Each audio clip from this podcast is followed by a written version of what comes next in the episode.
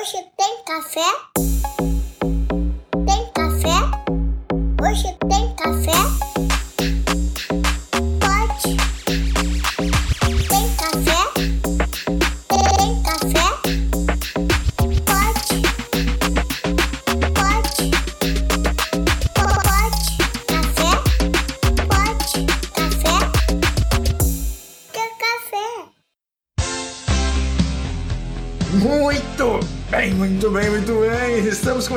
Mais um Pod Café da TI, podcast, tecnologia e cafeína. Meu nome é Anderson Fonseca, o Mr. Anderson, e este não é qualquer episódio. Estamos começando um episódio especial. Nós construímos uma máquina poderosa e viajamos no tempo para fazer a coletânea dos melhores momentos da terceira temporada. É, eu sei, eu sei que não precisa viajar no tempo para fazer a coletânea dos melhores momentos, mas a gente tinha verba de marketing sobrando e decidi gastar tudo. Vamos que vamos!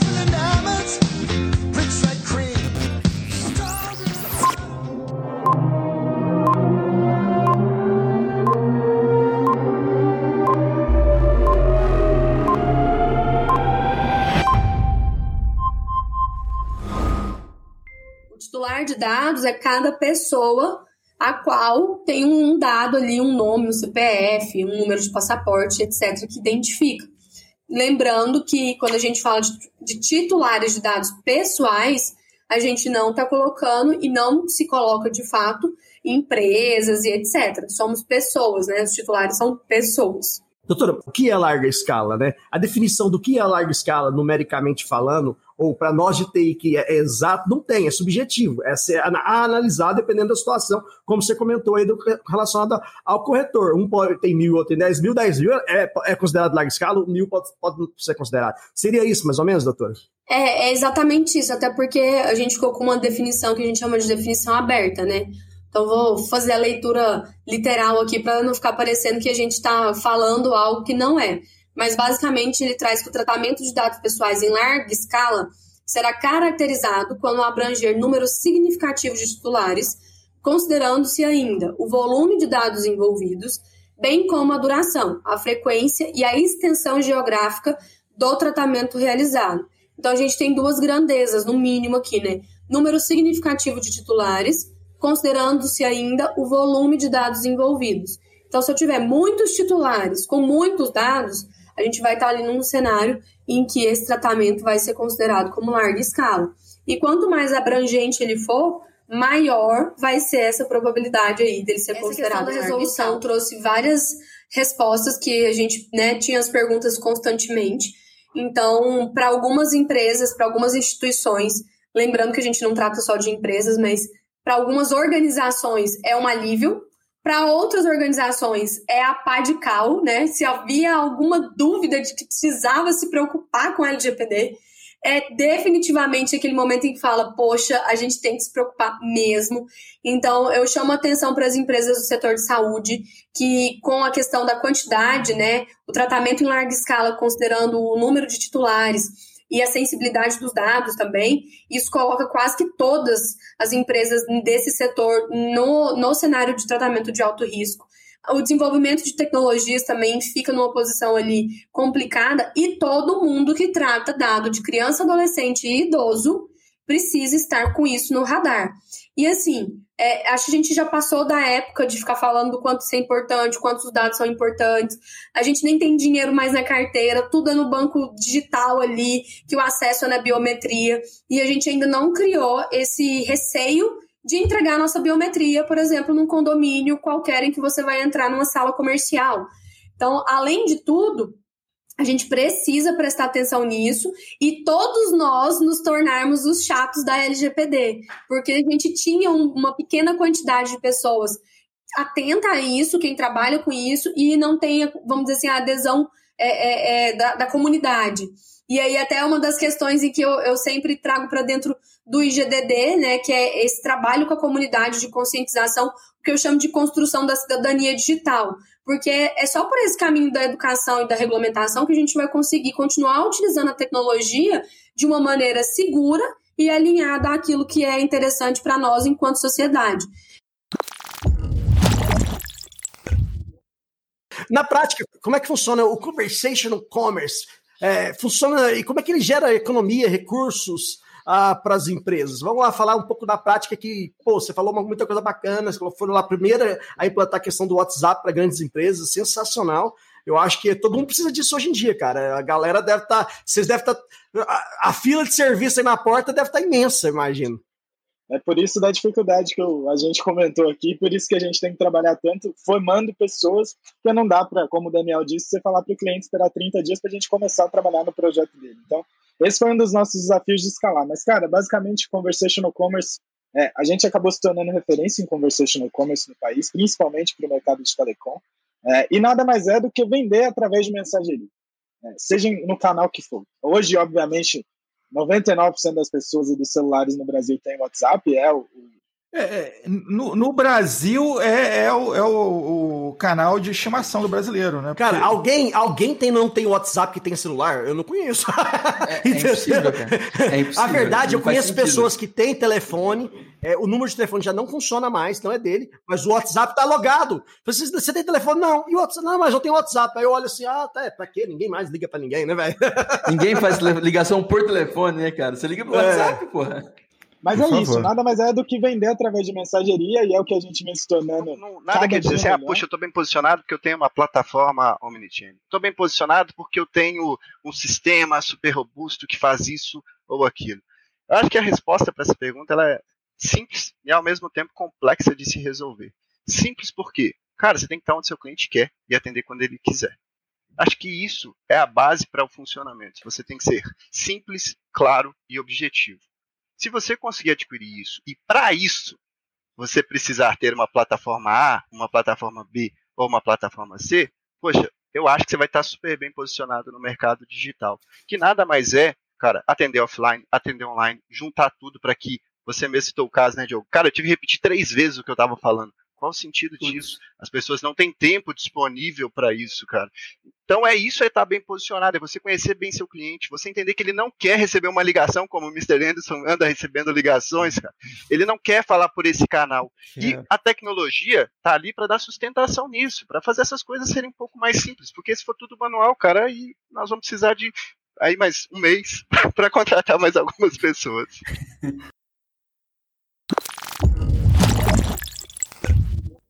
A gente estava numa discussão interna aqui sobre quais são, quando que existe conflito de interesses entre o DPO e uma outra função interna. Na minha opinião, existe na prática, não existe na teoria nem na lei, porque a lei não fala isso, nem a GDPR europeia, nem a lei brasileira. A gente fez um assessment, a gente fez uma consultoria para uma empresa, uma indústria que fatura bilhões de reais por ano, e ou seja, ela está sujeita a uma multa de 50 milhões de reais por infração. Ela tem cinco clientes e 10 mil funcionários, 10 mil é, colaboradores, porque é uma indústria, meu, é, né, e fatura bilhão. É, e aí, adivinha quem que te recomendou que fosse o DPO dessa empresa? Três chances, né, o advogado, o cara de TI ou, o cara, ou a pessoa do RH. Cara, acho que foi o RH, hein? Que tem 10 mil pessoas, cara. Pois é, exatamente o RH. Por quê? Ela conhece o negócio. De um lado eu tenho cinco clientes, do outro lado eu tenho 10 mil pessoas. Meu, tudo que tá falando de dado pessoal ali passava pelo RH. Né? Então, quem melhor do que alguém do RH para ser o DPO? Porque ele vai saber o convênio, ele vai saber por que tem o processo de admissão, ele vai saber por que, que dá licença, qual é o prazo, o regulamento da empresa. Então, essa pessoa é a pessoa ideal para o processo de DPO nesse caso específico, por quê? Ela conhece o limite dela, ela conhece o negócio e ela vai pedir ajuda para o RH, vai pedir ajuda para a contabilidade, vai pedir ajuda para o jurídico quando precisar. Né? Não adianta botar um cara que é o superstars, mas que ele não sabe jogar o jogo da empresa.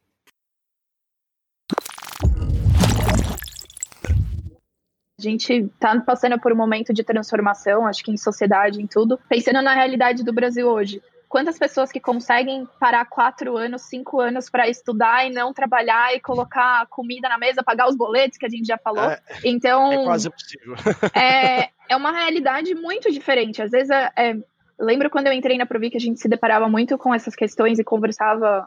Quando eu estava à frente do, de um do, uma das nossas soluções do ISA, que acho que a gente até vai falar mais dele, que você compara com Suécia, países nórdicos, nossa, ali as pessoas conseguem estudar, e não sei o que, mas as pessoas conseguem parar, elas são pagas para estudar. Essa não é a realidade do Brasil. O que não, funciona lá não vai funcionar aqui. Não. Então a Não gente vai. precisa entender e adaptar. Aninha, quando eu tinha 17 anos, isso foi há uns 80 anos atrás, mas enfim, eu estava começando a minha vida lá, querendo estudar e tal, com vários planos e projetos, e eu ficava revoltadíssimo com programas sociais. Eu ficava revoltadíssimo, ficava assim, gente, o Brasil quer ajudar todo mundo, menos quem quer dar certo, entendeu? Eu falei assim, cara, por que, que não tem apoio para quem quer vencer na vida, para quem quer ir além, para quem quer conhecer, para quem quer aprender? É, é muito difícil esse apoio aqui no país. Então, assim, é, tudo bem que passaram já 80 anos, mas é legal ver isso acontecendo agora.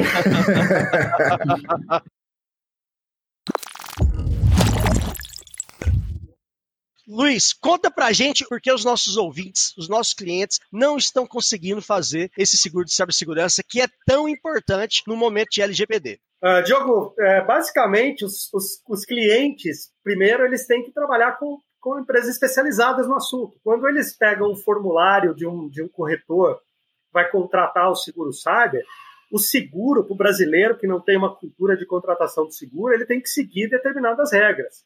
É, imagine se você tentar fazer um seguro lá do seu automóvel e vai fazer a vistoria do carro sem prestar atenção nos pneus que estão carecas. Esse seguro ele vai, ele vai ter pelo menos um apontamento. Quando os clientes vão é, no corretor lá que vende seguro de incêndio, seguro de carro, pede formulário, pede a contratação, esse corretor em geral, ele não conhece nada de segurança da informação.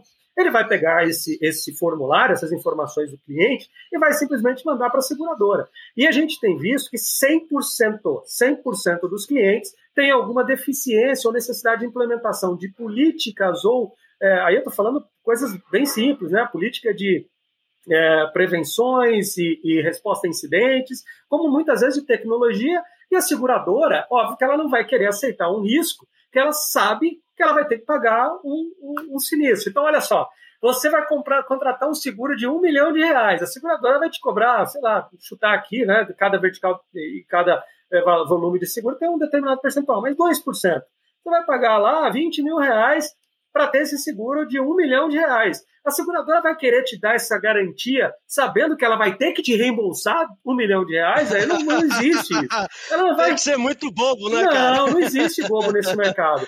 O seguro é um complemento. E ele cobre, é importante que os clientes saibam, ele cobre não só indenizações, né, porque a gente vai falar disso aqui um pouquinho, não é só uma invasão que tirou dinheiro, que, que enfim, uma extorsão, ela cobre. É, é, hoje a gente está falando de dados, né? Dados pessoais, que isso é manipulado, é vendido e muito mais importante, talvez muito mais valioso que o próprio dinheiro.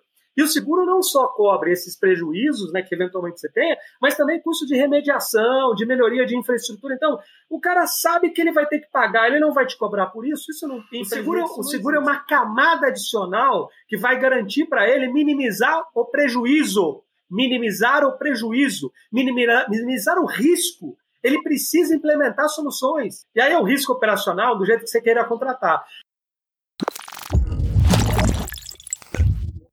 Vou fazer essa pergunta para você: por que, que o Open Banking é bom para o usuário? Quais as vantagens que ele vai levar? E, Christian, mesmo com essas vantagens que ele vai explicar, se isso é seguro, esse compartilhamento do ponto de vista, entre aspas, dessa, dessa baguncinha, não vai, que não é bagunça, é um negócio organizado, a gente sabe, se isso é seguro, cara, se isso está protegido com relação à LGPD. Então, são duas perguntas assim que eu vou deixar para vocês. Um definir para quem que isso é importante e outro para falar se isso é seguro ou não. Porque para o nosso ouvinte que tem que entender a parte por que é importante e tem que entender que ele está safe ali com aquela questão. Bom, o, o Open Bank ele é, ele é importante, né, e é bom para o usuário, porque primeiro você não é obrigado a compartilhar seus dados, né, então é algo opcional. Se você não quiser, você não compartilha. E dando um exemplo muito prático, né, você pode entrar, não vou citar os bancos aqui, mas assim você pode citar, você pode entrar no app do, é, dos principais bancos aí que são os que, que, que, tem, que são os que foram os bancos obrigados, né, a fazer a adesão ao Open Banking, e você consegue ali entrar na parte, e hoje eles não estão chamando só, mais só de Open Banking, chamam já, hoje não, já faz um tempo, já chamam de Open Finance, porque é, não é só banco, é também seguro, vão entrar também outros, outros tipos de, de, de, de verticais aí dentro, e você ali, você fala, ó, eu quero dar o consentimento, né, eu quero, a palavra consentimento é eu quero autorizar é, o compartilhamento dos meus dados para essas instituições aqui. E aí o Open Bank, ele seguiu uma, um, um cronograma né, de quatro fases.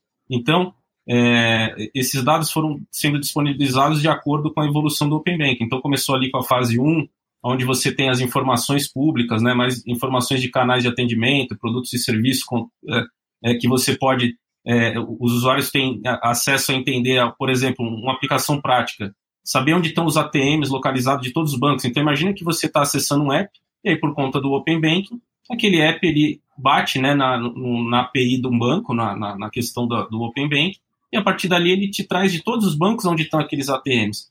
Ele pode trazer também as taxas né, que aqueles bancos cobram. Então você pode, como usuário, comparar de forma muito fácil e entender, poxa, será que eu estou pagando a melhor taxa no banco que eu estou? Sim, não. E aí você conseguir é, mudar de um banco para o outro. Um outro exemplo é você ter comparador de produtos mesmo. Puxa, qual que é o retorno que aquele investimento está dando no banco que eu, que eu tô?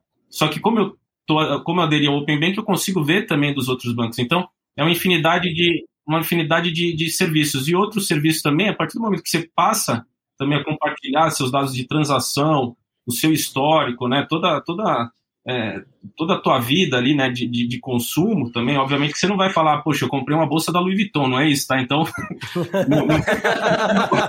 isso não acontece, tá?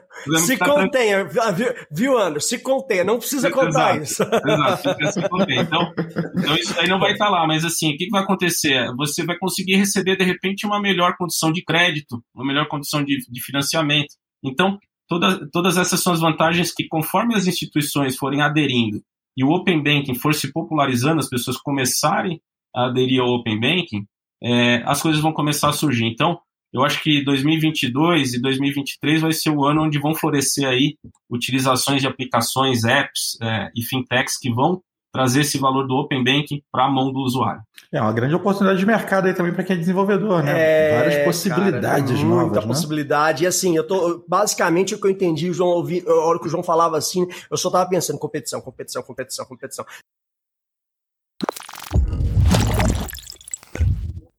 Fala pra gente aí, cara, sobre a questão uh, avaliar programas de segurança usando MIT Attack, cara, que é algo aí que tá se falando demais, é algo que não dá para deixar de fora, né? Então, assim, eu gostaria que você falasse um pouco aí pra gente desse tema. Exatamente. Quando a gente vai falar de. É, até chega a ser engraçado, porque quando a gente está falando de, é, de Red Team, a primeira coisa que vem na mente de todo mundo é Mitre. Né? O Mitre ele é, é o padrão principal para a gente definir uh, todo o comportamento que um adversário, né, nossos queridos cybercriminosos, né, aqueles que nos, nos gerem emprego lado também, da força. o lado negro da força. Então, uh, o Mitre ele veio como é, é, ele surgiu ali para resolver esses problemas, deixar uh, o mundo um pouco mais seguro, reunindo as táticas que esses uh, cybercriminosos, esses adversários utilizam. E qual que é o detalhe interessante? Uh, com base na metodologia CyberKeychain, que é uma metodologia até de, até de é um framework até de guerra, uh, o CyberKeychain, uh, onde você tem uh, a forma de como as etapas que você faz para efetuar uma intrusão, eles juntam com o Mitre ataque e aí geram táticas técnicas e procedimentos que são formas que os atacantes eles agem. Então, quando a gente vai falar de testar um produto, uh, testar uma rede, testar um, um serviço, uh, a gente tem inúmeros aspectos uh, a, a, serem considerados. cada, cada, cada grupo existente e mapeado pelo, pelo Mitre Attack, ele tem o seu foco e seu direcionamento. Então temos grupos como eh, especificamente que focam em financeiras, focam em eh, petrolíficas, focam em, em, em usinagem e, e, entre outras, é, outras outros tipos de ramos de negócio. E cada empresa tem uma forma, isso tem suas referidas táticas. Eu diria também que uma andorinha só também não faz verão. Então a gente precisa assim, é, como comunidade mesmo, né, de profissionais de TI, né, como profissionais de segurança no geral, é ter essa conscientização e é, assim como o, o Diogo também falou, né, por exemplo, ah, hoje o antivírus ele já não é mais suficiente, né? Então isso me lembra até é, uma metodologia, né, um modelo de implantação que é muito usado nos backbones privados, também nas clouds, que é o Zero Trust, né? Então, o Zero Trust ele teve uma alta, né? Foi um trend de pesquisa até após o, os ataques de ransomware, porque ele fala justamente a primeira premissa é não confiar em ninguém, verificar tudo e, principalmente, assumir a brecha. Então, assumir que uma hora você vai ter algum comprometimento e consequentemente, né, ter um, um plano um de artigo resposta. interessantíssimo aí do, do banco indiano que foi ah, hackeado recentemente, que, pô, as regras de tinha falha, tinha tudo. As regras de falha estavam tava totalmente ridículas. É, é, segundo o, o, especialista lá, foi, cara, qualquer pessoa iniciante, beginner, teria entrado, porque estava super mal configurado. Então não adianta você comprar um Fire, não adianta você, você, você, comprar a melhor solução de CIEM, se você não juntar tudo isso e a gente ir para uma cadeia e tá uma cadeia no sentido de como solução.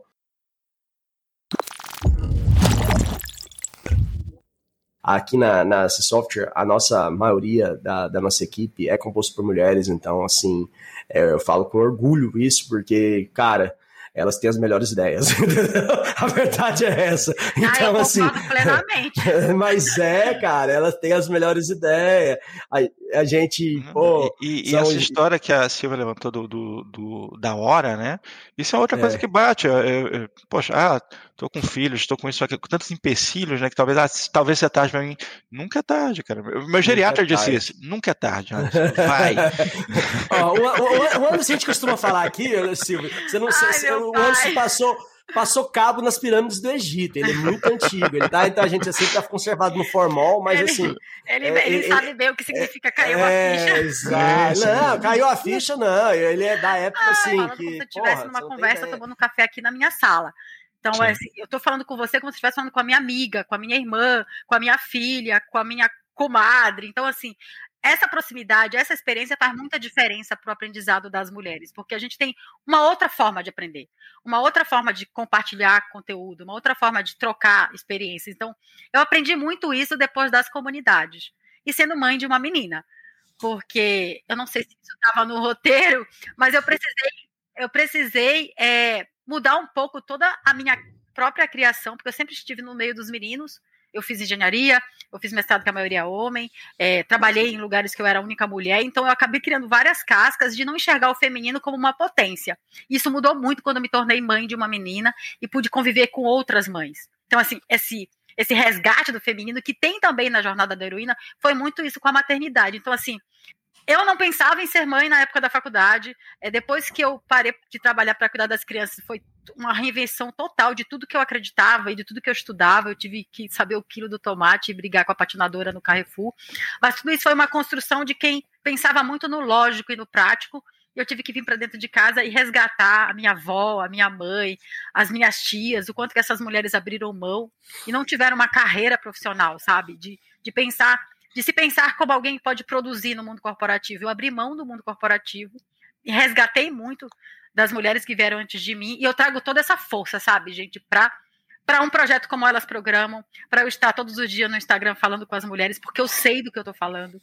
Eu sei o que é acharem que você não é ninguém só porque você não trabalha fora.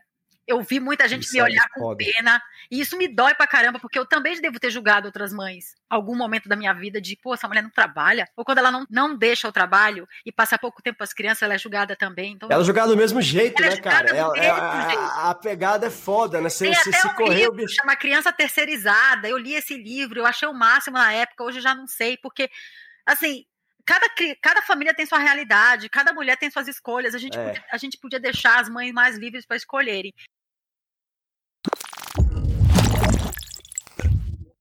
Quando eu comecei a desenvolver profissionalmente lá em 2013, 2014, não lembro exatamente, não tinha comunidade de tecnologia. Quer dizer, até tinha, mas elas eram pequenininhas e as pessoas não falavam sobre. Quando foi em 2017, foi quando eu entrei na minha primeira comunidade que eu pude tocar a comunidade. Então foi a minha primeira experiência de transferir conhecimento sem esperar nada em troca. Porque a, a, o trabalho na comunidade que a gente faz, né, de dar palestra, de dar aula, de organizar evento, de fazer parceria com empresas para poder conseguir os espaços, porque era tudo presencial, é, eu já fazia isso sem ganhar nada em troca. O que eu ganhava em troca era pizza, que a, que a empresa dava lá pra gente, né? E era a, a realização de ver pessoas mudando de vida por um incentivo ou alguma coisa que você ensinou. Ver pessoas que eram de outras áreas conseguindo entrar em tecnologia porque você ensinou alguma coisa ou você trocou uma ideia com essa pessoa porque ela não tinha clareza nenhuma de como era o mercado. Então, por exemplo, quantas vezes em eventos, no horário do, do coffee, né, eu, eu praticamente não comia porque eu tava ali trocando ideia com o pessoal e a galera vinha cheia de dúvidas de como é que é a área e dá para entrar e como é que é ganho e como é que é o dia a dia. E ali no bate-papo você vê pessoas que iam direto em comunidades, daqui a pouco sumia, daqui a pouco aparecia para falar assim, já que eu só vim hoje no evento te agradecer porque eu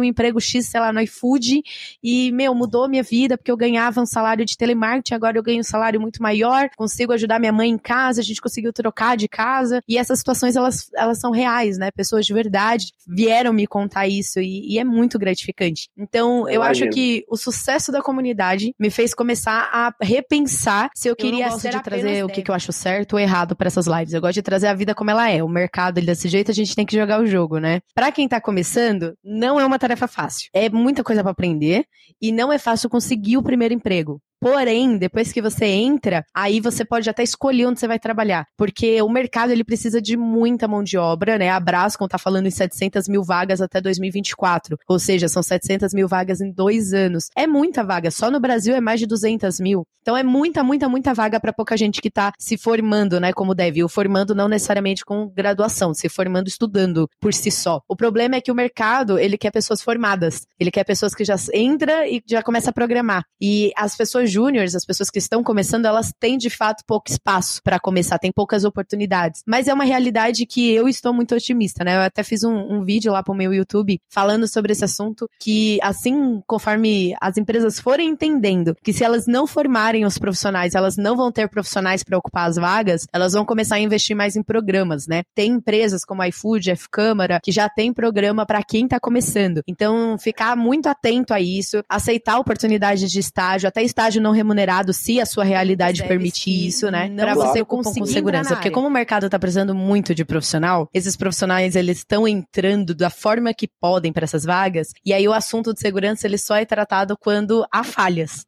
É complicado. Todo dev deveria estudar segurança, deveria saber o mínimo de security para desenvolvimento, mas ainda é uma grande falha que a gente tem que cumprir, né? Cobrir. Não é um assunto tão falado. Por mais que seja falado a parte de ataques, a parte de estudo de segurança para desenvolvimento é pouquíssimo falado. É, e a parte de formação é o pior, é porque não tem muita coisa a respeito né? Você tem que procurar muito especificamente para esse assunto para você poder encontrar algo necessário, algo que realmente vai fazer sentido. É, eu me formei em cybersecurity porque eu gosto da área, porque eu vejo algumas outras coisas boas que devs podem tirar da área de segurança, por exemplo, programas de bug bounty. Devs em si precisam estudar segurança, mas não é ainda muito falado.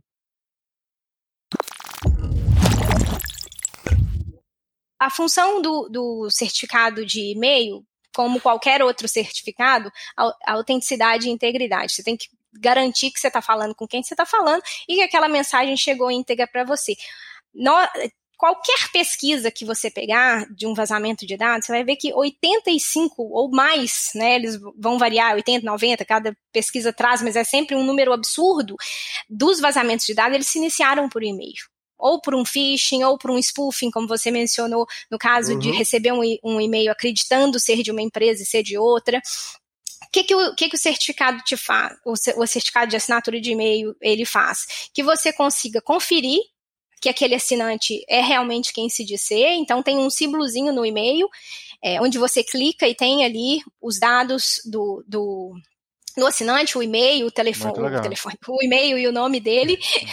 Uhum. é, mas o mais legal desse, desse certificado é que, caso esse e-mail seja interceptado e alterado, tanto o remetente quanto o destinatário recebem um aviso de que você não deve mais confiar naquele e-mail. Oh, uau. Então você, você pode criptografar a mensagem e você pode oferecer ao seu usuário a chance de ter certeza, né? Ele ter certeza de que a mensagem é aquela mesma e que ele está falando com você. Tem uma solução que chama DSS, que é um, um, uma plataforma de assinatura em nuvem que integra com qualquer dos JEDs, qualquer plataforma de gestão de documento que a, a empresa tiver, criada pela própria empresa ou das comerciais existentes no mercado, que inclusive a Global Sign também tem uma plataforma de gestão de documentos, já fazendo aí o gancho, mas claro. é, para assinatura digital, a grande diferença que a gente tem em, na oferta de assinatura de, de, documentos, desculpa, é que você trabalha no mesmo formato de assinatura do e-mail. Eu valido a sua organização, o arroba globalsign.com, por exemplo, e a empresa dá acesso, define quem terá acesso àquela empresa. Então,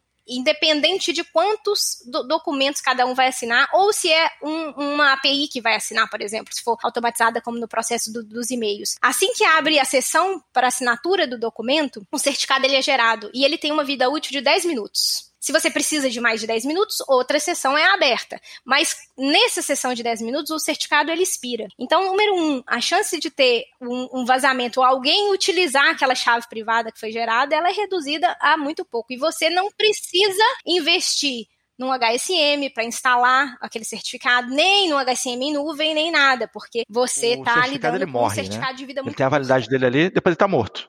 Né? Então, você tem ali um certificado que vale três anos, aí daqui a quatro anos você vai acessar aquele certificado e está morto. Você só, você só vê o, o cadáverzinho ali, né? Você não tem nada, né? Então, E aí, conta não tem pra gente qual, que é, o, qual que é o, o- o porém e o X da questão. Se você não tem um carimbo do tempo embutido naquele certificado, para que você é, passe essa informação para sua assinatura, quando você verifica a assinatura do, do contrato, você vai, veri- vai- você vai chamar pelo certificado. Criou uma hash e ele chama pelo Uhum. aquele certificado que gerou aquela hash. Só que aí quando bate lá na lista de revogação do certificado, ele consta lá, então a mensagem volta como inválida.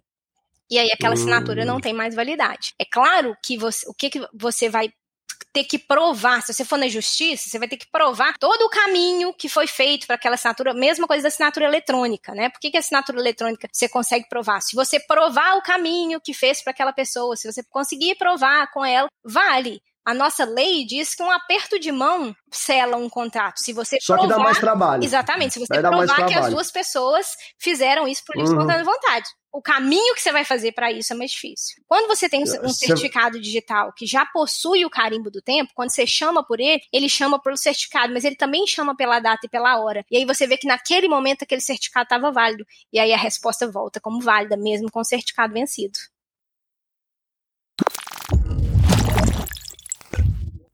Porque hoje em dia a gente tem tanto site gratuito pra resolver exercício, pra praticar, né? Ou até esses cursinhos gratuitos de YouTube, na internet, Udemy, enfim, tem um monte, né? Então, poxa, é gratuito, sabe? Às vezes é um cursinho de três horas que você pode ali experimentar um pouquinho de Python, então experimentar um pouquinho de JavaScript, HTML, CSS. E eu acho que nada melhor do que experimentar pra você saber o que você mais gosta. Então, eu sempre aconselho a galera usar e abusar dos cursinhos gratuitos e dos sites aí de exercício pra, pra entender qual que gosta mais, qual se identifica. Fala pra gente um pouco, Steph. O que, que outras faz um back-end? O que, que faz um front-end? Sensacional. Pensando aqui em front-end, né? É aquele bem clichêzão assim, é a parte ali mais visual que a gente tá vendo da página, né? Então, sei lá, pensando ali se o botão tá azul, tá verde, tá laranja, né? Como vai ficar a disposição das coisas na página, e também entra um pouquinho de design ali no, no meio, né? Já, é, já seria uma outra vertente, mas assim, também tá muito relacionado ali com o front. Então, como que a gente vai colocar aqueles botões, é, separar as coisas na tela, isso é uma parte mais ali do front-end, né? Então, colocar as informações, sei lá, se é uma tela ali de, de um aluno, né? De um cadastro. Então, vai mostrar ali as informações daquele aluno na tela. Então, essa parte mais visual é o front-end da aplicação. Quando a gente pensa no back-end, é o que tá mais ali nos bastidores, né? Essas nossas informações, pensando ali no cadastro, no mesmo exemplo. Essas informações, essas nossas informações são guardadas em algum lugar, né? No caso, no- nos bancos de dados. Então, o back-end é que vai fazer essa comunicação do front-end com o banco de dados, fazer ele intermediar essa, essa comunicação para que a gente consiga capturar os dados que a gente precisa entregar ali pro front, né? Para pro usuário consiga acessar, enfim, olhar as informações que ele precisa.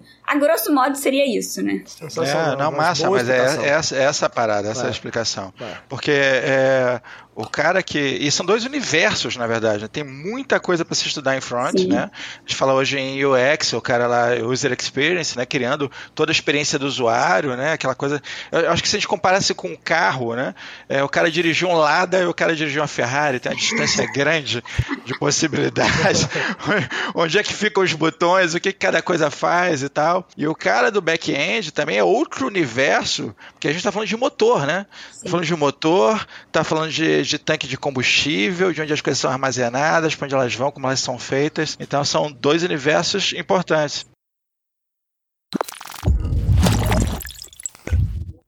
Como é que é se dá esse processo de análise de fraude, de prevenção, de fraude control and prevention, vamos dizer assim, né? Como é que ele se, se, falou do Shodan, então falou do como a galera que tá querendo começar, tem muita gente que ouve a gente que fica louco querendo escolher qual área. Ah, eu quero trabalhar com TI. Cara, TI é amplo. Porque, cara, TI é amplo. Você quer ser dev, você quer, ser, você quer trabalhar com segurança. Então, segurança e dev são coisas que tá em falta no mercado, estão em extinção e tá tendo a competitividade externa, que nem você falou, o pessoal pagando, comprando passe, entre aspas, né, para levar o cara para fora, e às vezes o cara pode trabalhar de home office também, às vezes além de, se o cara não quer é, ser visto, ter visto patrocinado, às vezes o cara é deve, tá tendo oportunidades. Então, o mercado está extremamente carente. E aí acontece que o mercado brasileiro também tem aquela coisa, né? Que às vezes tá querendo o cara é, pronto já e, e, e tá na hora eles perceber que não vai ter e começar a formar. A gente já falou isso aqui algumas vezes. Começar a formar, começar a treinar, porque não, não vai ter como. E o pessoal precisa entender isso. E aí a gente falando do, do, como é que dá essa análise, né, do fraud control e prevention, como é que isso funciona na, na, na, na vida real, vamos dizer assim, o Moisés? É legal que você citou que TI é, é vasto. Eu, eu comparo sempre TI com medicina. Do tipo, ah, eu quero ser médico. De quê? Ai, de né? quê? É Porque o genérico, se você tiver um problema de ritmo do coração, nem cardiologista resolve. É... Já tem uma especialidade dentro da especialidade para resolver. E aí, quando a gente entra dentro dessa área de, de prevenção e fraude, vamos, eu comecei a falar de medicina, vou continuar falando de medicina. Como é que a gente sabe que o paciente está vivo se ele não está se comunicando? A gente bota um monitor cardíaco nele. Então lá, coração, tum, tum, tum, aquela linha para cima para baixo, linha para cima para baixo. E aí, o que, que a gente vê? Que o primeira coisa, não existe detecção de fraude de um ambiente cego. E tem uma, quando a gente fala de segurança, vamos falar de segurança. Olha para olha para sua mão, se ela tiver cinco dedos, se ela não tiver, quer dizer que você é privilegiado. Se ela tiver cinco dedos, você vai entender que toda a segurança da informação se resume na sua mão. Existe um, um dos órgãos mais respeitados em segurança, chama-se NIST, N-I-S-T, que é um órgão de, de segurança da informação americano. Ele é governamental. E ele divide a área de segurança em cinco partes: a descoberta, a proteção, a detecção, a resposta e a recuperação. Né? Aí fica, fica os nomes em inglês lá: o Discovery Protection, Detection, Response e Recovery. E ali, cara, a primeira coisa é descobrir o que, que tem na sua rede. O que, que quem está falando com você? Sem log, sem telemetria, sem visibilidade, você está você tá navegando com vento sem olhar o vento, sem saber que velocidade você está e tudo mais. Fra é, prevenção de fraude começa com informação.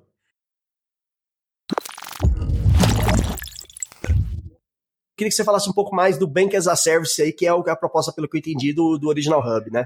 É, é, é legal, Diogo, isso aí, porque o, o, Banco Original ele é precursor nesse tema no país, né? Ele, em 2016, tanto que o domínio openbanking.com.br é do Banco Original. Uau! Você digitar na internet. Né? Então, o banco, na época, ele já tinha uma visão de que a, as plataformas do, do banco deveriam ser abertas. Então, o conceito que hoje o mercado qualifica como Bank as a Service nasceu lá atrás, com o banco original, chamando de Open Bank. Então, à medida que a Inglaterra avançou com o conceito de Open Bank muito mais na linha de compartilhamento de dados, o Banco Central aqui do Brasil também se apropriou desse conceito por uma jornada muito mais ampla. Né, e buscando uma abertura do mercado do sistema financeiro para mais competitividade e redução de custo para o consumidor. Então, na agenda Bacen tinha, vamos fazer com que os bancos troquem os dados dos clientes se o cliente assim permitir. Então, hoje no Brasil, o Open Banking, que se transformou em Open Finance, um termo muito mais abrangente. Muito mais é amplo só... que só open, o Open Banking, né? Banking, né? Porque uhum. Banking, gente, é mais depósito, saque, é o dinheiro uhum. na conta, é pagamento. Mas quando você vai para o Open Finance, você entra mais na parte de seguros, você entra mais na parte de capitalização, previdência, investimentos, quer dizer, todo um, um outro universo que aí engloba o sistema financeiro como um todo. Tem, tem muito mais dinheiro envolvido no processo, muito mais dados envolvidos e muito mais gente, né, cara? Não precisa muito ser necessariamente gente, um banco ou uma fintech, pode ser uma empresa ali que queira, que queira ter um serviço e começar a oferecer a questão do bank as a service. Com o Open Finance, o Open Bank, cara, eu acho que a tendência da gente ver marketplace em tudo que é lugar é muito, é muito grande, né, Alex? É, é, de repente você tá ali navegando, sei lá, na, na sua revista favorita e tem lá alguma coisa para você comprar, entendeu? É isso. E, o, e o Open Finance, ele, ele, ele vem para contribuir para que o consumidor possa é, ter o seu histórico de informações compartilhado com a empresa que ele quiser. Né? A gente, quando faz uma, uma, tem uma história num, num banco, Você ali, você opera a sua conta, você paga contas, você toma crédito, empréstimo, você tem a sua fatura de cartão, paga o seu cartão. A sua história está confinada naquele banco, nas bases de dados daquele banco. Mas o que, o que era necessário fazer é permitir que outros bancos, e por uma opção nossa como consumidor, a gente possa levar esse dado para onde eu quiser. É sua história, né? A história do consumidor. É não vai ficar é preso meu... naquele banco, eu vou ficar o resto da vida amarrado naquele aquele banco, aquele gerente lá, aquela caixa quadrada, né? Que é literalmente tem que financiar só naquela caixa quadrada, entendeu? Eu poderia ir para outro lugar às vezes. é isso. E aí, quando você fala assim, olha, eu quero abrir uma conta aqui no banco original, o banco original fala, tudo bem, mas eu tô te conhecendo agora. Você preenche o seu cadastro, me dá o seu CPF, quer dizer, para você é, o banco não te conhece e você também está chegando no banco pela primeira vez. Então aquela relação ela, ela começa do zero. E aí, não, você fala, não, mas seu banco original, eu vou te mandar o conteúdo das minhas transações de crédito, do meu cartão, que eu tinha lá no outro banco. E aí você lá no outro banco autoriza aquele banco, né, mandar aqueles dados. E aí o banco original recebe e fala assim, ó, peraí, o Diogo aqui, ele já tem um limite de cartão de crédito aqui de uns uns 45 mil reais. Então, Opa, quem um dera. Ele aqui. já vamos dar um limite pro Diogo aqui de 50 então, mil tá reais. Tá bom, né, Diogo? É, opa. Vou ali comprar uma moto agora. É, então, o banco, o banco te conhecendo, é, a, a, a, a sua oferta de produto muda.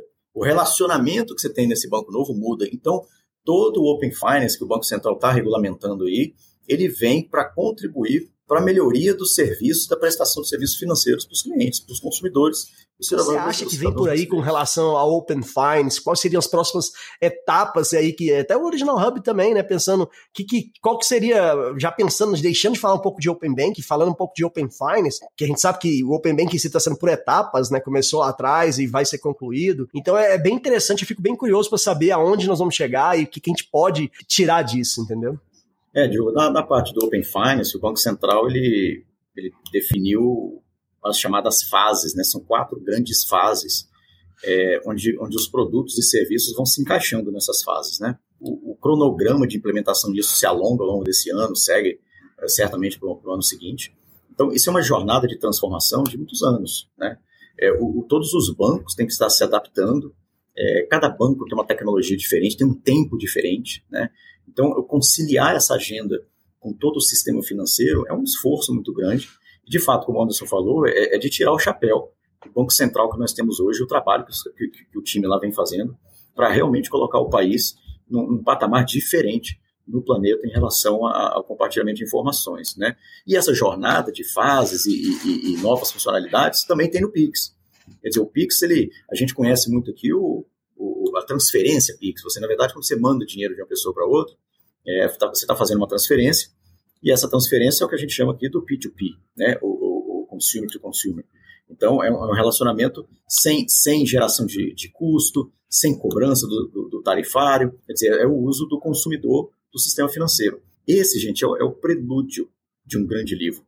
Né? Existe um conjunto de novas funcionalidades que estão por vir que vão transformar o Pix realmente em uma grande infraestrutura. Então, o próximo que a gente está vendo é o pagamento.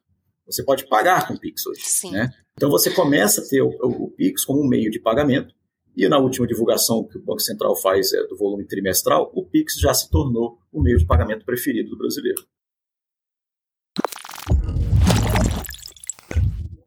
Estava no Cloud Summit na semana passada em Miami, onde uma frase que mais me impactou durante é, uma apresentação, uma keynote, foi. Ah, ele começou assim: The code is the new math, ou seja, o código é a nova matemática. Falando justamente isso, cara, que passou da hora das escolas começar a ensinar desde o básico pra pessoa código. Ela tem que ensinar código ali, porque vai chegar num futuro que basicamente a pessoa não, não, não tem uma calculadora para isso, né, cara? Então a, a, pessoa tem que ter uma noção. A calculadora ainda a pessoa consegue fazer as, as contas básicas de matemática. Agora, se você não tem uma noção de código, nem aquelas softwares low code da vida, você vai ter, você vai conseguir usar. Pode ter toda uma, uma geração de analfabeto digital da nova era. E isso aí o Brasil tá muito atrás, né, Nina? Se a gente for se você que teve a experiência de ver gente do mundo inteiro e falou da galera dessa idade, é realmente impressionante, né, cara? Eu acho que tem muito a ver com isso. Com eles verem é, código na escola, verem código desde pequeno ali, né? Que aqui no Brasil, infelizmente, não, não tem isso. É muito conteudista para pensar no Enem, antigamente no vestibular, né? Sou, sou das antigas, etc. É, justamente essa divisão de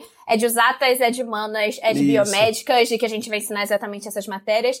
E conforme foi passando os anos, eu fui enxergando a importância da gente não colocar tantas pessoas em caixinhas. De que hoje eu falo, gente, eu sou de design, mas eu trabalho com tecnologia, eu não preciso me encaixar numa caixinha. Porque a mente humana, na hora que olha pra aquela tela, "Ah, deixa eu sair aqui, deixa eu ir pra outro website, que esse site tá meio poluído, não tá tão clean, não sei. Cores, Eu não vou conseguir. linguagem, e, sim, tem toda uma- uma- um monte de coisa que tem tudo a ver, imagino eu, né, Nina? Total psicologia das cores, como Mr. Anderson falou. Anderson. Toda a parte também de como que a gente vai dispor as coisas, como que as pessoas leem as telas, tipo, visualmente. Então, e essa questão que eu falei da gente quebrar esses silos, essas caixas. Eu comecei engenharia, eu nunca achei na minha vida que eu iria me interessar por psicologia. Tipo Pensa. assim, Sim. a Nina de 16, Uhum. 17 anos nunca achou que isso faria sentido. Só que eu lido com pessoas, então eu preciso entender como que elas pensam, como que elas agem. Então existem, existe até um site Laws of UX, de leis de UX, que são leis da psicologia aplicadas ao universo de interfaces como um todo. Isso de disposição, essa parte da gente também, a gente não gerar um esforço cognitivo muito grande para os usuários, né? Se tem muitas opções, se as coisas estão muito grudadas, tipo, isso gera um incômodo quando você falou uma poluição visual. Existem diversos conceitos por detrás, pessoas que estão aí há centenas, milhares de anos pensando nisso e que a gente consegue adaptar para a interface, sabe? E é uma reunião de vários conhecimentos. Psicologia, marketing utiliza muito isso. Então, conhecimentos, conhecimentos antigos de marketing, de como você desenvolver ali um produto visualmente, né? A ordem que as pessoas leem, porque as pessoas tendem a levar os olhos para um determinado lugar, né? Tem mais inteligência artificial que estuda aonde que as pessoas costumam colocar o dedo. Que também ajuda, né? Onde é que o usuário bota o dedo? O cara começa botando o dedo aqui, então o dedo, descansa esse dedão aqui. Tudo isso interfere no, no produto. O botão de pagar tem que ser ali. Exatamente. Mapa de Exatamente. calor. O botão de, É, de pagar é- tá sempre no mesmo lugar. Ele tá ali, ó, direita embaixo. Se você botar em É. outro lugar, você vai deixar o usuário confuso. É o heatmap ali. Exatamente. Do, do- aí que é É. interessante você pegar os dados, né? Você tem que ir lá e ver, verificar. Dados, tecnologia. Totalmente. Tecnologia é fundamental pra saber apoiando aonde ali a mais... experiência, apoiando a, tomada de experiência. decisão de uma interface, né? De, pra onde as pessoas olham, onde que elas clicam, elas estão clicando em lugares que não são clicáveis, significa que temos algum problema, precisamos ajustar. Então é da gente trabalhar ali em conjunto com diversas áreas e utilizar todos esses dados aí a nosso favor, né? Eu tinha que fazer estágio e eu fiz um monte de currículo e mandei para as empresas. E um ano depois, a, a Brahma, a antiga Brahma, me chamou, né, para é, é, para fazer uma entrevista. Isso um ano depois. A minha mãe faleceu em janeiro, isso já era dezembro do mesmo ano, mais ou menos. E ali eu fiz a entrevista, tive a sorte de ser uma mulher que estava me entrevistando, então ela já me olhou com aquela cara de, de coleguinha, né, perguntou o que eu sabia, falei. Exato. Perguntou o que eu sabia, falei absolutamente nada. mas tô disposta, disposta a dizer a verdade, tá? É, e tô disposta aprender. a aprender absolutamente tudo, porque o curso que eu fiz não era um curso para ser field, que era o que eu seria lá, né? Técnica de campo. Era um curso de informática industrial, eu sabia mexer com torno, com sensor, eram outras Uhum. coisas, né? Era Claro. muito mais voltado para mim. E ela falou: Ah, você tá disposta a aprender, então vamos lá. E aí, comecei na área de tecnologia e não pesquisar aquela pergunta que te fizeram a vida inteira e aquilo pelo qual você quer ser lembrado. Eu falei, pô, a pergunta que me fazem a vida inteira é como é que eu sou mulher e tô na área de tecnologia, como é que eu cheguei onde eu cheguei. Foi mais ou menos a pergunta que vocês me fizeram.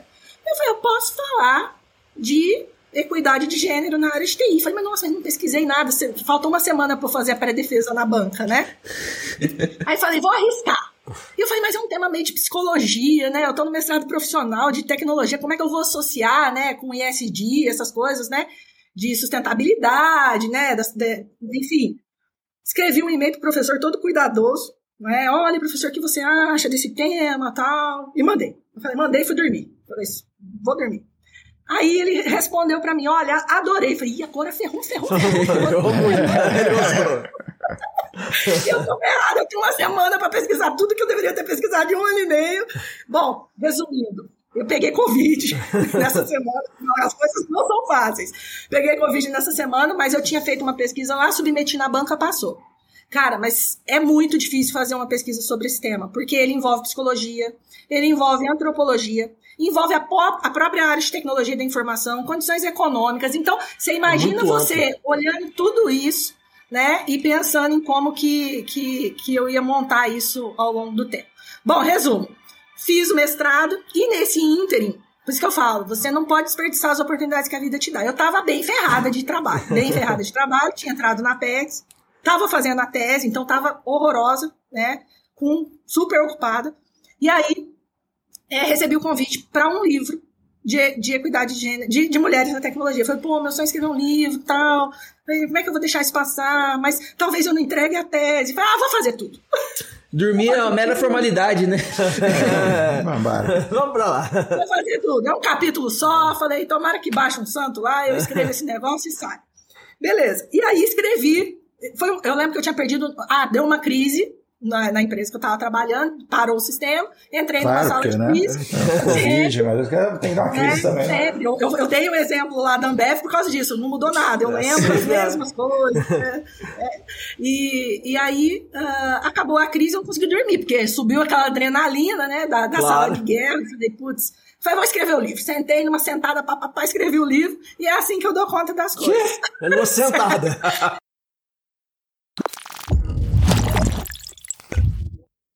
O que esses grupos, esses grupos hackers estão fazendo de suborno para pessoas, para poder conseguir uma credencial, para poder vazar dados, tipo, de maneira legítima.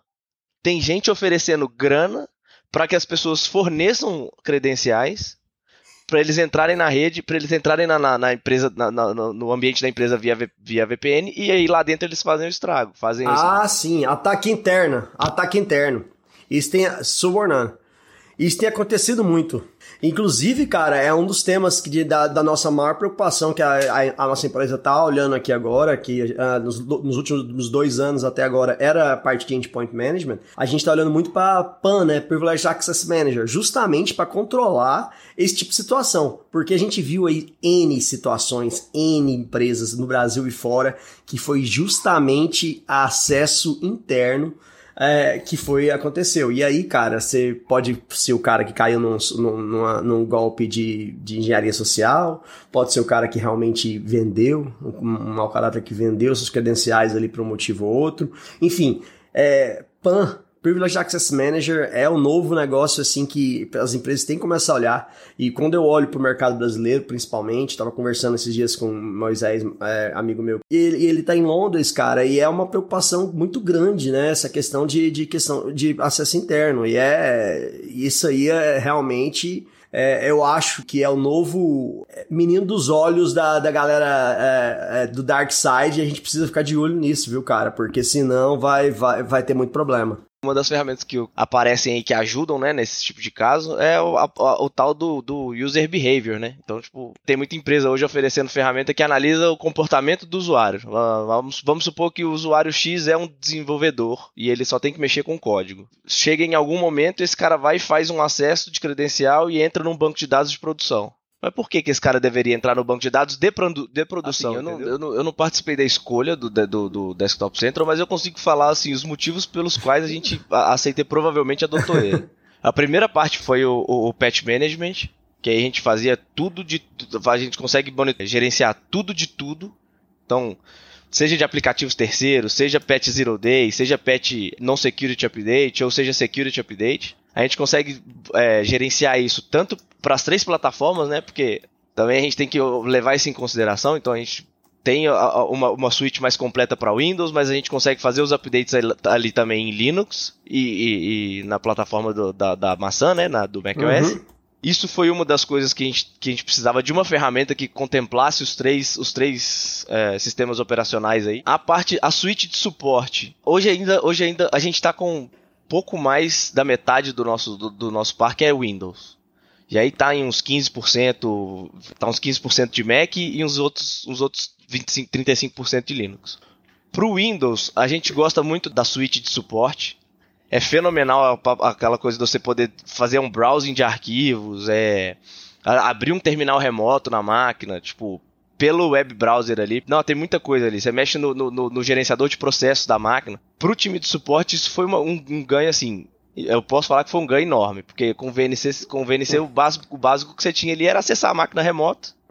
E fazer, e, fa e fazer o suporte. Ali no, no Desktop Center você tem algumas outras ferramentas que te ajudam a nem atrapalhar o cara que tá lá trabalhando. É, isso é sensacional, realmente. E tá ao, King, ao, Kinger, ao, ao, seu clique, né, cara? Você vê lá a máquina, já vai lá, clica, conecta, remoto e já resolve o problema. Isso aí é, é algo que todo mundo sempre fala, pô, funciona bem demais. Ou nem conecta, né? Dá um comando no terminal, resolve o problema. Já resolve sem conectar, às vezes. Puta, aí, aí é o sonho, é. é o sonho,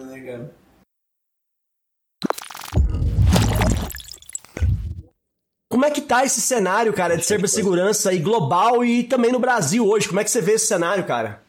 Cara, de forma global, é, e, e, fazendo até analogia ao Brasil aqui, porque eu coloco o Brasil nesse, nesse mundo como um todo, é, acho que desde que surgiu, claro. entrou a pandemia, a coisa tomou uma proporção completamente diferente, sabe? O home office abriu uma possibilidade assim infinita de hacking, infinita de hacking. Se a gente for pegar a segurança da informação, ela tem os seus pilares de sustentação desde a década de 80, lá com o Orange Book, depois com o amadurecimento de tudo isso. Ela tem seus pilares lá, controle de acesso físico, controle de acesso lógico, usuário, ela tem aquelas coisinhas que movem a segurança, mas nesse meio do caminho, né, de, de vamos dizer assim, de 92 para cá, algumas coisas entraram no meio da jogada como BioD, como os dispositivos que chegaram, né? E com a pandemia ou com, com, a, com, essa revolução digital, chega no mundo IoT, né, cara? Pô, IoT é maravilhoso, é uma dádiva, é tudo legal, é tudo bonitinho e tal. Mas como eu brinco lá nos posts lá, tudo tem um Dark Side of the Moon, né? Tudo tem um, um Pink Floyd na jogada aí, né? Um lado negro da parada que mostra o, o lado escuro da lua, né? Então hoje o, você ter toda a tua casa conectada, você ter tudo isso tal, isso é uma porta de abertura assim para tua casa e para tua empresa de uma forma totalmente escancarada, totalmente escancarada. Ninguém ninguém fecha a porta. O pessoal instala uma lâmpada digital, ninguém tá tudo fala bem, sobre tá isso, certo. né, cara? Ninguém fala, cara. Ninguém tá ninguém preocupado com o ursinho de pelúcia isso. do teu filho que filma e é. que, que, grava música, sabe? Aquele negocinho, totemzinho de, de cactozinho que você fala e ele grava a tua voz e fala de novo, tudo. Você tem uma conexão, skate elétrico, essas paradas. Ninguém fala nisso, né? E nisso tudo tem o lado escuro da parada que é o o, o, que, que dá para se fazer né, nesse mundo todo. Então, cara, a revolução que aconteceu no mundo digital de dois, três anos para cá foi bem significativo com essa chegada do IoT, ou, ou, a expansão e a divulgação do IoT, os grupos de ataque que foram criados, cara. Você tem grupos hoje para healthcare, você tem grupos para insurance, você tem grupos para financial, você tem grupos para governo, sabe? O mundo parece que meio que se é, é, entrou no nível de maturidade avançado e, e, o mercado brasileiro começou a exportar ataque, né? A gente, a gente trazia coisas para dentro e agora a gente está começando a mandar coisa para fora. Tem muito RAT que é utilizado em banco aqui no Brasil, que está sendo utilizado em banco na América Latina, que já foi pego variante desse banco é, em bancos lá na, na, na, na Grã-Bretanha, sabe? Então o brasileiro também está começando a exportar o mundo da, da, do hacking da cybersecurity é, para fora, né? E por outro lado, o, o, profissional em si também, né? Porque é um profissional bem requisitado, o brasileiro é bom no que faz, o brasileiro ele, ele tem o jogo de cintura tanto no mundo da, da engenharia social como no mundo uma técnico. máquina de uma linha de produção de uma fábrica automotiva que estava lá no chão industrial, que nunca teve rede, que agora teve que entrar na rede para você controlar. Aí você pega a máquina Windows XP é. com PowerShell já rodando uma aplicação desenvolvida em 1984. Exatamente isso, cara. E você chora, né? Cara, muitas empresas, quando você vê que é, que é uma aplicação crítica, elas migram. Elas migram. Elas param a linha de produção um, dois dias tal, porque o risco associado hoje é muito alto. Principalmente quando você fala de uma indústria automotiva, que você tem segredos, sigilos ali de projetos, de produtos assim, absurdamente. E geralmente são, são ambientes ligados no mundo inteiro. Né? Eles são controlados, mas são ambientes ligados aí pelo mundo inteiro. Então, quando, quando essas empresas se deparam com uma, com uma situação dessa, elas acabam fazendo um investimento, chama uma empresa, desenvolve e, e, ou faz alguma coisa, enfim, faz um, up, um upgrade. Agora, quando tu pega o Zezinho da esquina, cara, ou um, um, um escritório de advocacia que tem um sistema lá desenvolvido em 1994 e que tem seus 5, 10, 15 mil clientes, sofre um ataque, e aí? E aí, o cara instala uma câmera lá, o cara entra na câmera, fica a pé da vida com ele, entra na câmera, da câmera entra na rede do cara, instala o ransom, acaba com a rede dele toda, pede o resgate, e aí? Será que vai valer o investimento que você não fez? O que você vai pagar em Bitcoin vale o que você deixou de pagar para poder pensar em segurança no seu ambiente, entre aspas, pequeno e que é extremamente visado no mundo de hoje?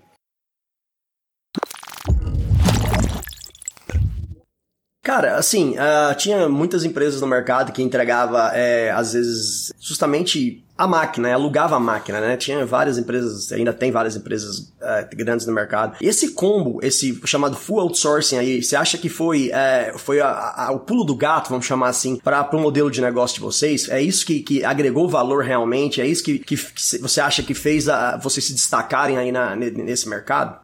É, eu acho que a gente busca resolver um problema, né? Porque simplesmente fazer uma operação financeira de pegar uma máquina e locar sem nenhuma camada de serviço, isso não tem valor. Isso vão pensar que seria o mesmo formato de um leasing operacional para a companhia. A partir do momento que você agrega serviço, você traz valor para a companhia, né? Então você resolve um problema para ela que hoje é, seja do pequeno empreendedor que não tem um TI interno ou um escritório de advocacia que não é o core dele ser um TI, não ser uma empresa de TI. Então você resolve o problema dele de, de não ter um TI, ou seja, de uma grande de companhia é, os aspectos logísticos e operacionais e desafiadores dessa, dessa grande operação. A gente atende hoje, por exemplo, as farmácias Pague Menos, as lojas da Samsung em shopping centers, as lojas Spice também em shopping centers. Você imagina o desafio hoje a Pague Menos está mais de, em mais pergunta, de 600 Quando é a hora de identificar né, o momento certo de fazer um, um outsource? Né? É, é, qual é, como, como se identifica que talvez eu esteja nesse momento? E, e, e nesse momento, nesse ambiente híbrido, como é que vocês estão fazendo a questão de de logística. Vamos supor que o Mr. Anderson tá lá na casa dele, tá precisando de uma máquina, é, vai direto para casa dele ou a empresa que tem essa logística. Como é que funciona isso, Renan? É, vamos lá. Eu vou ser polêmico, que eu também sou do, dos adeptos do, do presencial também. Ah, é, vamos lá. É, eu vou ser polêmico aqui. Mas é, eu acho que o híbrido é, uma, é um caminho sem volta. O home office eu não acredito, aí sim, 100% home office, até pela relação interpessoal das pessoas também. Acho que é, é importante também. E Claro que também em momentos exatamente como uma Arquilock, uma empresa que cresce de forma exponencial, é difícil às vezes você acertar o processo quando você está todo mundo de home office. É, e, e, se o nosso crescimento foi acelerado nesses últimos anos, eu te digo que ele cada vez se torna mais acelerado porque a gente trabalha com cifras maiores e com contratos cada vez maiores também. Quando a gente fala assim de, do desafio do, do logístico, isso foi um, um, cenário que a gente até então nunca tinha enfrentado, né? Porque antes da pandemia, o conceito de entrega era todo na empresa. Eu entregava na as empresa, máquinas é. na empresa empresa, fazia rollout da, das máquinas da empresa, e a partir da, da, da, pandemia a gente teve que se adaptar. É, primeiramente, como eu me adapto, é, os meus técnicos, os próprios nas capitais e regiões metropolitanas, eles conseguem fazer esse processo logístico para mim, então de entrega dessas máquinas, mas a gente também atua com diversas transportadoras, porventura até mesmo os correios, para fazer o processo logístico de, de entrega em algumas localidades. Tá? Mas é algo que a gente teve que homologar uma série, mesmo conceito de parceiros a gente usou para transportadora.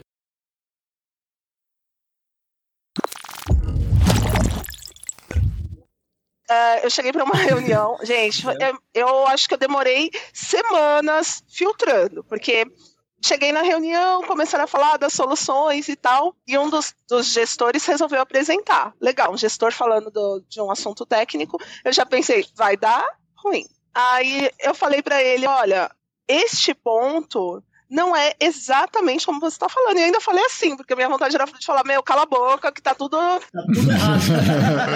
Mas aí você vai tentar ser gentil, aí é o que o cara apronta. E fala assim: não, você não entendeu direito. Aí eu pensei. Detalhe, ele estava falando de banco NoSQL. E aí ele falou que eu não entendi okay. direito. Eu falei, é. Aí uma das meninas que estava comigo falou: não, se acalma, porque eu falei, não, é sério. Aí sabe qual é a pior parte? Ele pegou e falou assim: se você ler o artigo da Dani Monteiro, ela tá falando sobre isso. Ah, ah meu. Aí você chegou lá e falou assim: Você quer, você quer dar um RG? O que você falou pra ele? Quer, quer, quer não. É, era aquela, eu ainda virei pra menina e falei: Gente, quem eu sou? Porque agora eu tô, eu tô preocupada, né? Cara. Não, não, não, não. Que, que, que você fez o que? Você jogou, jogou crachá nele? Tinha que ter jogado. Segura aí, meu querido. Cara, não, peraí, você tinha que jogar assim: Você sabe com quem você está falando? Você tinha que ter jogado uma lesa nele, entendeu? Prazer, Não, e pior é que depois disso, o pessoal que tava na reunião passava o tempo inteiro falando: Dani, Dani, Dani. E eu acho que ele se ligou, mas também não ia dar o braço a torcer. Mas o que me deixou com muita raiva esse dia foi que, legal, 20 anos de carreira, tem alguns assuntos que eu conheço bem e ainda tem sempre alguém para não me deixar falar, né? Para entrar, me cortar.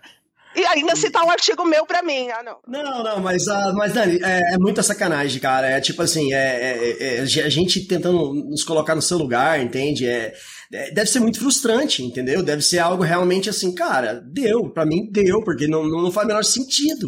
Uma ideia que, que, que realmente é sensacional, você tirar o básico, você gastar tempo, perder tempo de responder coisas que um chatbot pode responder, para quê? Sensacional, você ia maximizar a produtividade, tu, qualquer gestor ia falar, pelo amor de Deus, constrói ontem, né? pra que não? Aí, não, né? Deixa isso pra lá e depois acatar a mesma ideia pouco tempo depois, não tem como, realmente é um, é um prejulgamento de, de, de é não levar a sério e eu acho que você fez o caminho certo aí de, de pegar suas coisas e move on, porque não dá, né, cara? É uma, é, e acontece, isso com a mulher negra acontece, depois eu fui pesquisar, fui tentar entender mais o que estava acontecendo. E essa invisibilização acontece muito. Né? É, o não deixar falar, o não deixar aparecer, o não convidar, o não incluir, o não gostar. E o não gostar é porque esteticamente até é como se sempre fosse chocante. Então chega uma hora que dá uma cansada, assim, tipo. Conta pra gente cara, como é que foi essa, essa evolução, chegar aí pra inteligência artificial, cara. É o novo, todo mundo só se fala disso, né, cara? É, é uma loucura. Sabe o que acontece? Gente, é, nesse período trabalhando com dados, tudo foi mudando.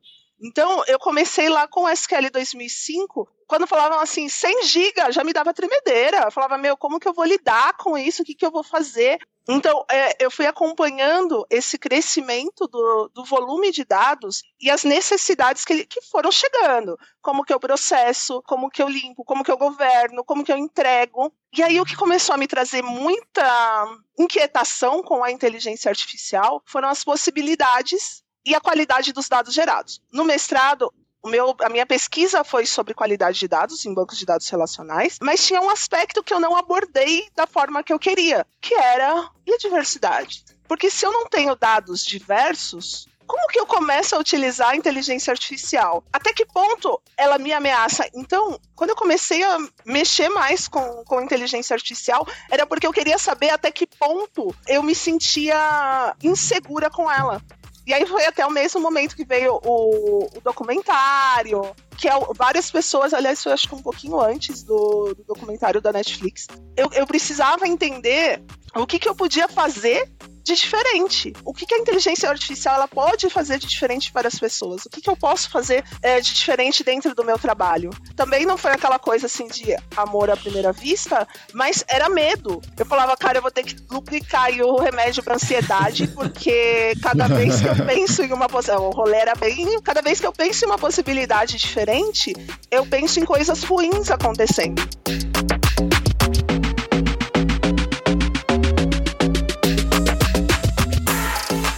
Este foi mais um episódio da terceira temporada do Pod Café da TI. Um oferecimento AC Software, liderança em soluções para gerenciamento de TI.